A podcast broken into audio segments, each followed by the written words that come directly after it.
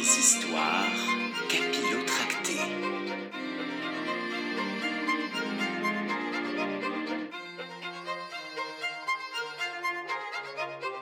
Désormais, le fermier Gilles n'eut plus guère à se plaindre d'intrusion.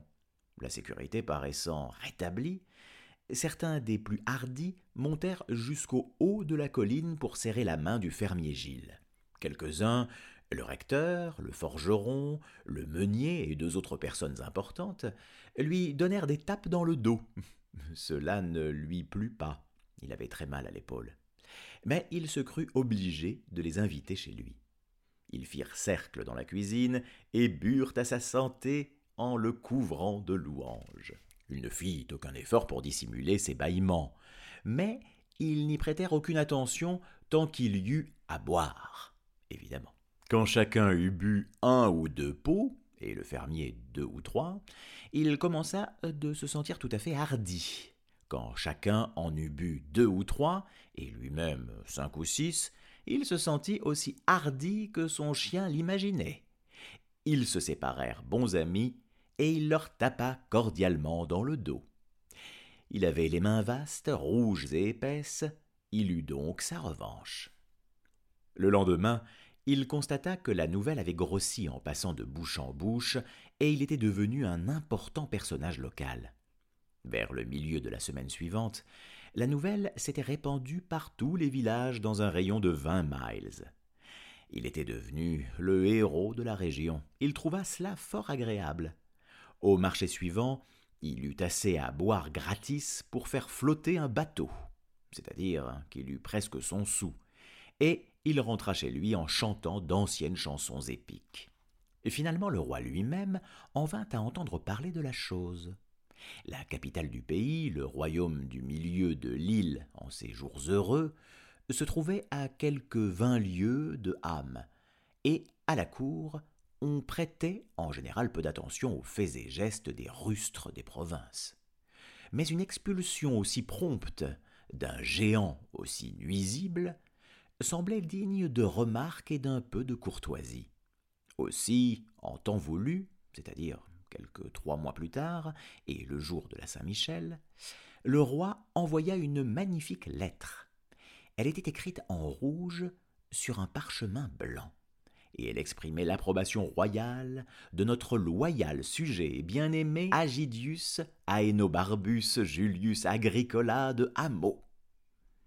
La lettre était signée d'un pâté rouge, mais le scribe de la cour avait ajouté Ego Augustus Bonifacius, Ambrosius Aurelianus, Antoninus Pius et Magnificius, Dux Rex Tyrannus, et Basileus Mediterraneum partium subscribo. Et un grand sceau rouge était attaché, de sorte que le document était nettement authentique. Il donna beaucoup de plaisir à Gilles, et il provoqua une grande admiration, surtout quand on s'aperçut que l'on pouvait avoir un siège et une boisson au coin de l'âtre du fermier en demandant à voir la lettre. Plus appréciable encore que le témoignage était le présent qui l'accompagnait. Le roi envoya une ceinture et une longue épée. À vrai dire, il ne s'était jamais servi lui-même de l'épée. Elle appartenait à sa maison et elle était restée suspendue dans la salle d'armes depuis des temps immémoriaux. L'armurier ne pouvait dire comment elle y était venue ou quel en pouvait être l'usage. Les lourdes et simples épées de ce genre étaient passées de mode à la cour à ce moment.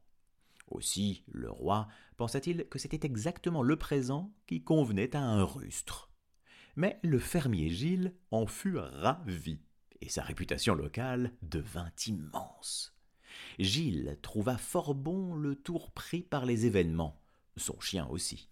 Il ne reçut jamais la correction promise.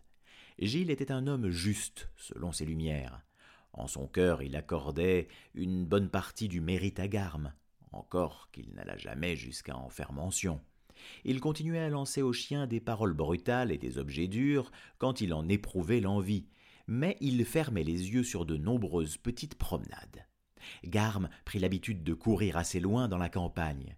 Le fermier se rendait çà et là d'un pas assuré, et la chance lui souriait. Les travaux de l'automne et du début de l'hiver allèrent à souhait. Tout paraissait établi pour le mieux jusqu'à la venue du dragon. En ce temps-là, les dragons commençaient déjà à se faire rares dans l'île. On n'en avait plus vu dans le royaume central d'Augustus Bonifacius depuis maintes années.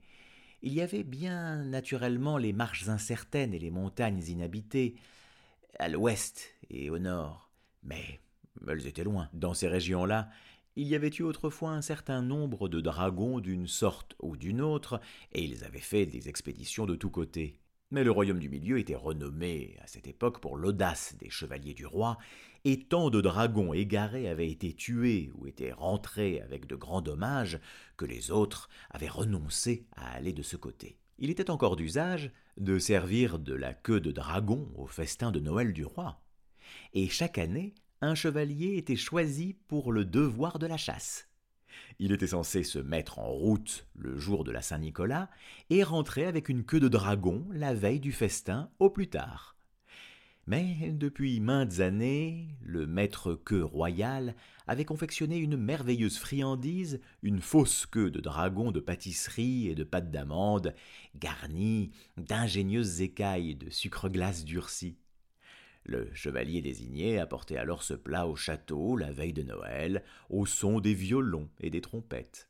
La fausse queue de dragon était mangée après le dîner, le jour de Noël, et tout le monde déclarait, pour faire plaisir au chef, que c'était bien meilleur que la queue véritable. Telle était la situation quand un vrai dragon reparut. Le géant avait une grosse part de responsabilité.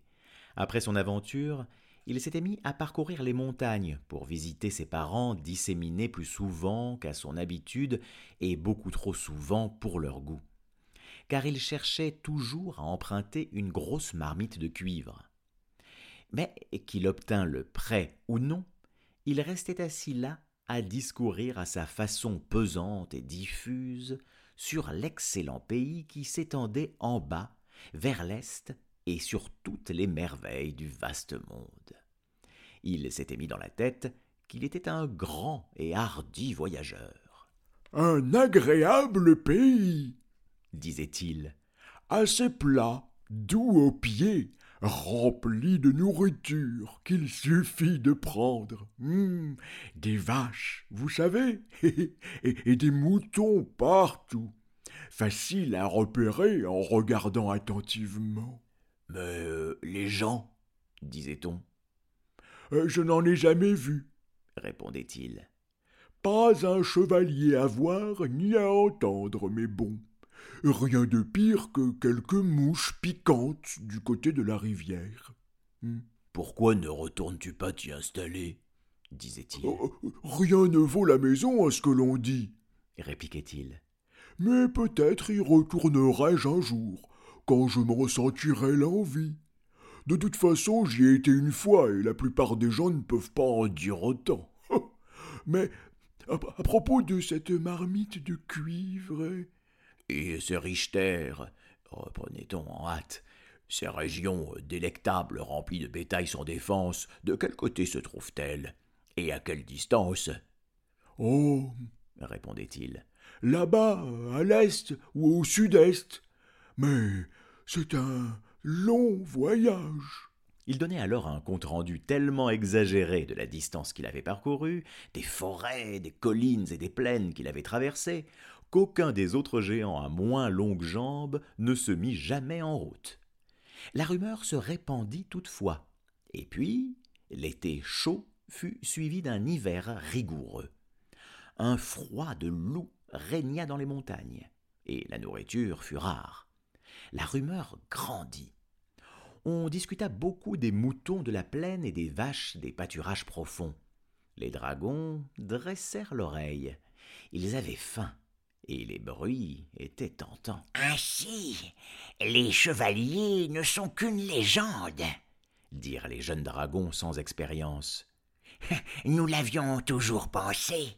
Du moins, peut-être se font-ils rares pensèrent les plus vieux et les plus sages. Loin et peu nombreux, ils ne sont plus à craindre. Un dragon fut particulièrement ému. Il se nommait Chrysophylax d'Yves, car il était de lignage ancien et impérial, et très riche. Il était rusé, curieux, avide, bien cuirassé, mais pas trop audacieux. Quoi qu'il en fût, il ne craignait les mouches ou les insectes d'aucune sorte, ni d'aucune taille, et il avait mortellement faim. Un jour d'hiver, donc, une semaine environ avant Noël, Chrysophylax ouvrit ses ailes et prit son vol. Il atterrit doucement au milieu de la nuit.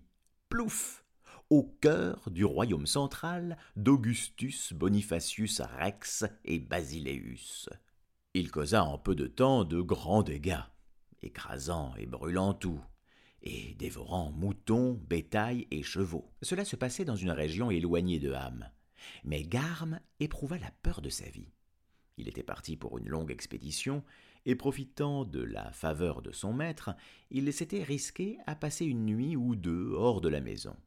Il suivait un fumet au long de l'orée d'un bois, quand, à un tournant, il tomba soudain sur une odeur nouvelle et alarmante.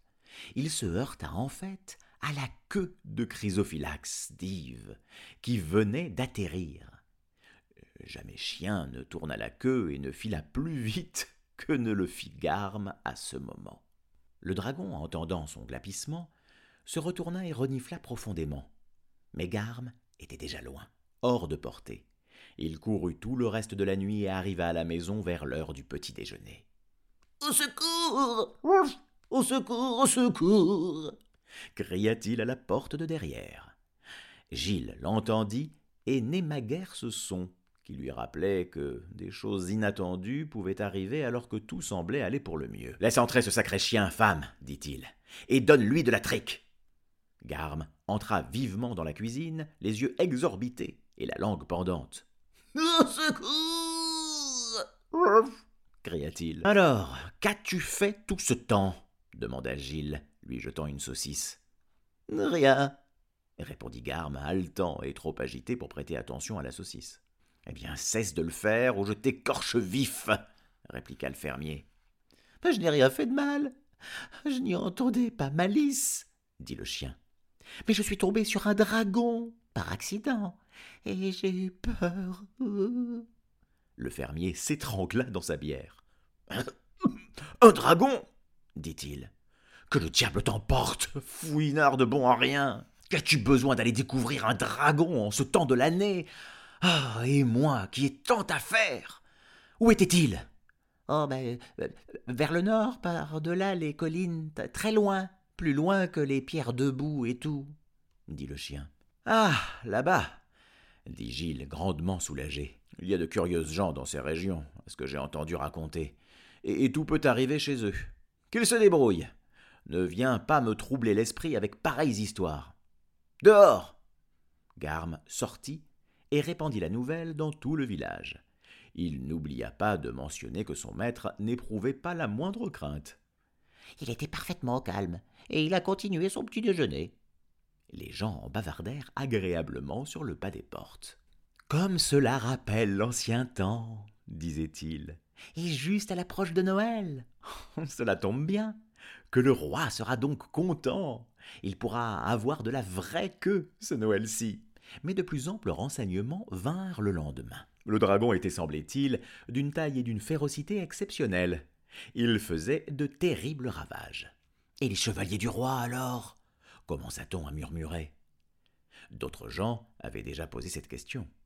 En fait, des messagers arrivaient à présent, auprès du roi, des villages les plus affligés par Chrysophylax, et ils lui disaient aussi haut et aussi souvent qu'il l'osait Et vos chevaliers, seigneur?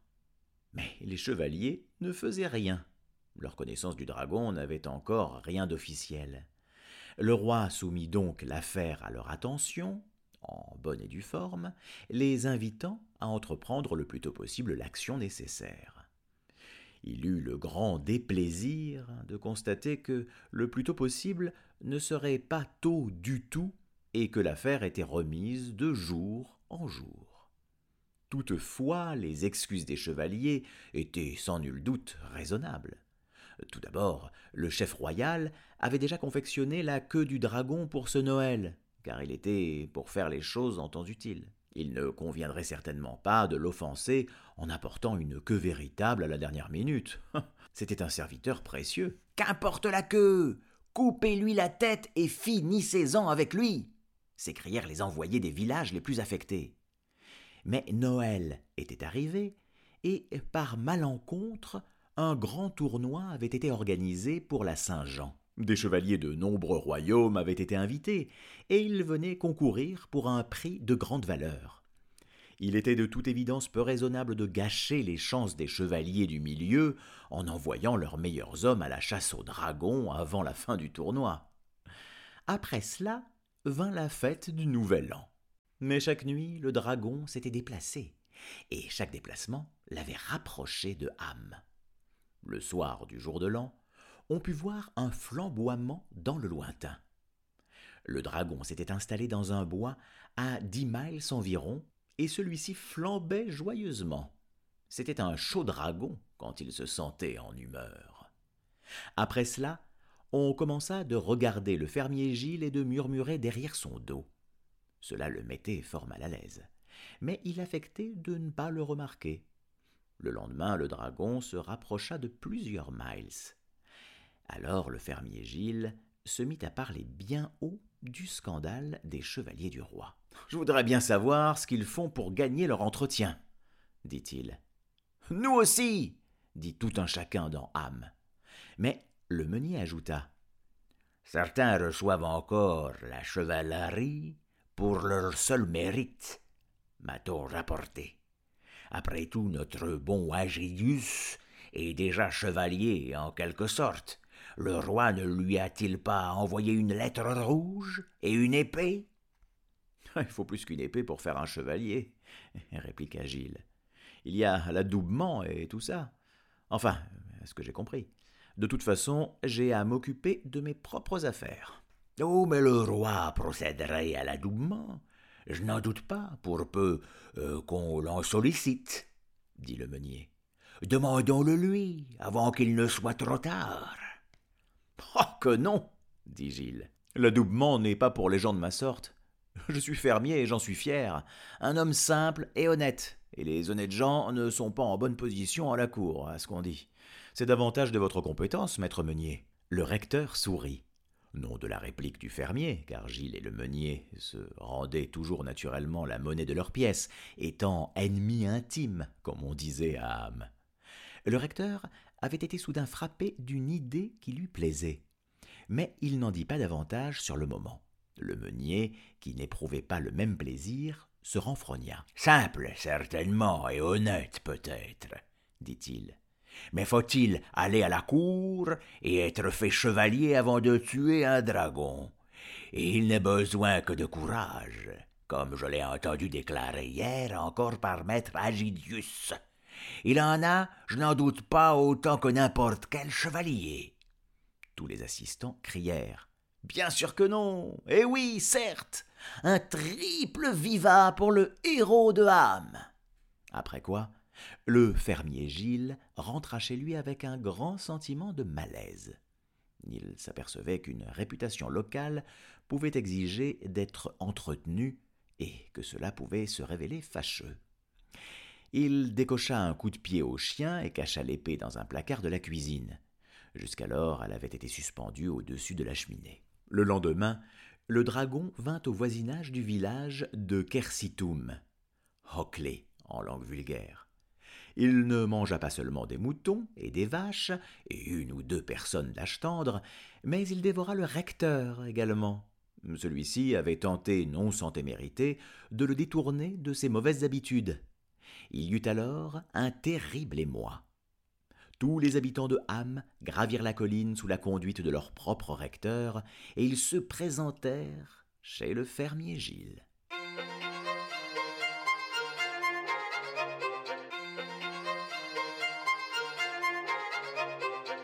Les histoires.